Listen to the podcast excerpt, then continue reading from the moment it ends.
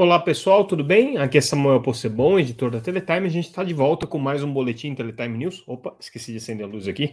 É, o nosso boletim diário, nosso podcast diário é, com as principais notícias do mercado de telecomunicações. Se vocês ainda não acompanham a Teletime, entrem lá no www.teletime.com.br e é, se inscrevam para receber a nossa newsletter diretamente no seu e-mail, se vocês ainda não fizeram isso, ou então sigam a gente pelas redes sociais, sempre como arroba Teletime News.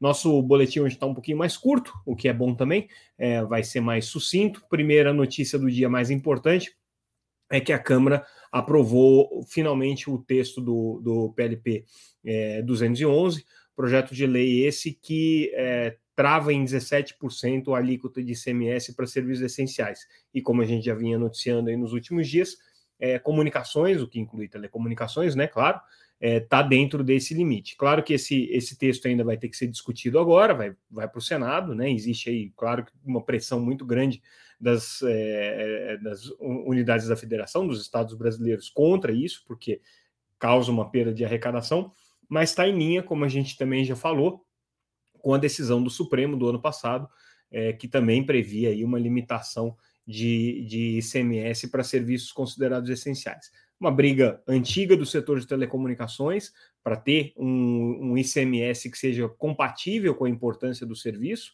É, em alguns casos chega mais de 40% aí o ICMS, então é, os 17% vão configurar aí realmente uma redução a depender é, do, do, do, da forma como isso aí for aplicado. Mas ainda tem uma longa tramitação pela frente, não deve ser é, um assunto concluído tão cedo, até porque envolve não só telecomunicações, como energia elétrica, combustíveis e transportes coletivos. Então, é uma perda de arrecadação bem significativa para os estados que, obviamente, vão é, reagir a esse projeto de lei. Mas na Câmara, pelo menos, ele foi aprovado.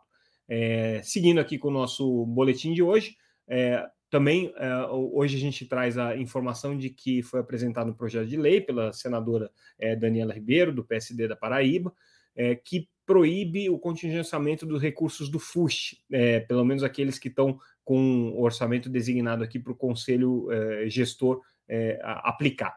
É, qual que é a preocupação da senadora? A preocupação é que você fizesse todo um planejamento para investimento desses recursos ao longo do tempo, que você fizesse apresentação de projetos, tivesse a seleção de projetos e tudo mais, e daí lá na frente o recurso fica contingenciado e os projetos não andam. Então, essa essa é, alteração aqui da, da, proposta pela, pela senadora muda um pouco a lei de responsabilidade fiscal e também a legislação do FUSH, criando essa vedação ao contingenciamento que, de alguma maneira, dá um pouco mais de previsibilidade e perenidade para o próprio FUSH.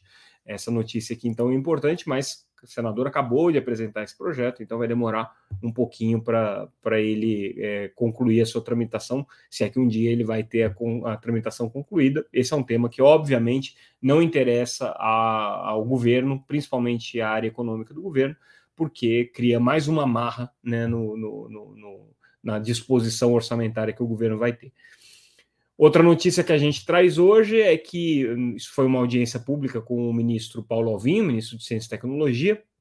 O governo pretende agora apresentar uma medida provisória para implementar uma política industrial de semicondutores. A gente está acompanhando aí a crise que os, o, a falta de semicondutores no mundo tem é, causado em vários setores da economia, né, vários é, é, fabricantes de equipamentos eletroeletrônicos, inclusive de equipamentos de telecomunicações, é, têm sofrido com essa, com essa falta de semicondutores, e o Brasil fica ainda mais a refém, porque o Brasil não tem nenhuma autonomia nessa área, não tem nenhuma fabricação de semicondutores aqui.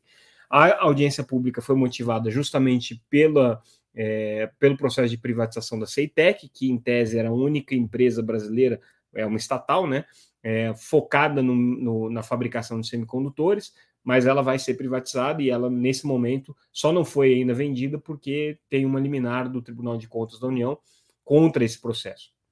Mas aí o ministro Paulo Alvim foi defender a privatização do Ceitec, dizer que a Ceitec era uma empresa que dava prejuízo, né? É, tem números aí que contestam essa afirmação do ministro, mas enfim, essa é a defesa aqui que a Câmara tem feito. É, dava prejuízo se você contar os salários dos servidores, que também, né, essas outras contas aqui é, mostram que não é bem assim. Mas de qualquer maneira ele disse que para amenizar o problema da, da, da, da, dependência que o Brasil tem de semicondutores, vai ser criado por medida provisória uma política industrial. O negócio é o seguinte: política industrial para semicondutores não é um negócio para medida provisória e nem para ser resolvido em questão de meses, tá? É, isso aqui envolve um projeto de anos e anos e anos e anos de desenvolvimento, porque tem pesquisa e desenvolvimento, tem que criar condições logísticas para isso, condições de investimento para isso, tem que criar é, uma série de, de, de, elementos da cadeia produtiva de semicondutores que não estão aqui. No mundo mesmo, dependendo aí do, do, do da escala que a gente está falando de semicondutores, mas aqueles é, é, mais avançados aí para baixo de 10 nanômetros, é, são é, pouquíssimos os fabricantes é, que têm o domínio dessa tecnologia no mundo. Para você ter uma ideia, nem mesmo a China tem o domínio é, completo dessa tecnologia, então ela fica também refém é, da, da, da, da, propriedade intelectual norte-americana e dos fabricantes que são contratados pelos, pelos, é, pelos norte-americanos para produzir esses, esses semicondutores. O Brasil até teria condições de é, se empenhar em semicondutores de escala maior, né, com, com, com, com menos complexidade, mas ainda assim, né, qualquer coisa seja, que seja relacionada a semicondutores é uma política industrial de longuíssimo prazo. Então, assim, né, dizer que vai tratar isso com uma medida provisória que vai resolver o assunto, não vai resolver o assunto. Talvez encaminhe, né? Talvez aí seja uma medida provisória que, uma vez convertida em lei, vire uma legislação interessante para que no futuro o Brasil tenha algum é, domínio da cadeia de semicondutores. O CEITEC já fazia uma parte é, dessa, dessa, desse processo, ainda era muito incipiente comparado com toda a complexidade do mundo, mas já era alguma coisa. Né? Agora não tem nada. Então, essa aí é a discussão que está colocada aí na mesa. Vamos ver, inclusive, isso aqui seria, seria se né, houvesse alguma intenção política de fazer um debate sério sobre esse assunto, uma boa pauta aí para a campanha eleitoral, mas obviamente não vai nem aparecer ninguém, vai nem lembrar que tem semicondutor na campanha eleitoral, no programa de nenhum candidato, nenhum, de, nenhum debate que vai acontecer vai tratar desse tema aqui, certamente, mas deveria, né?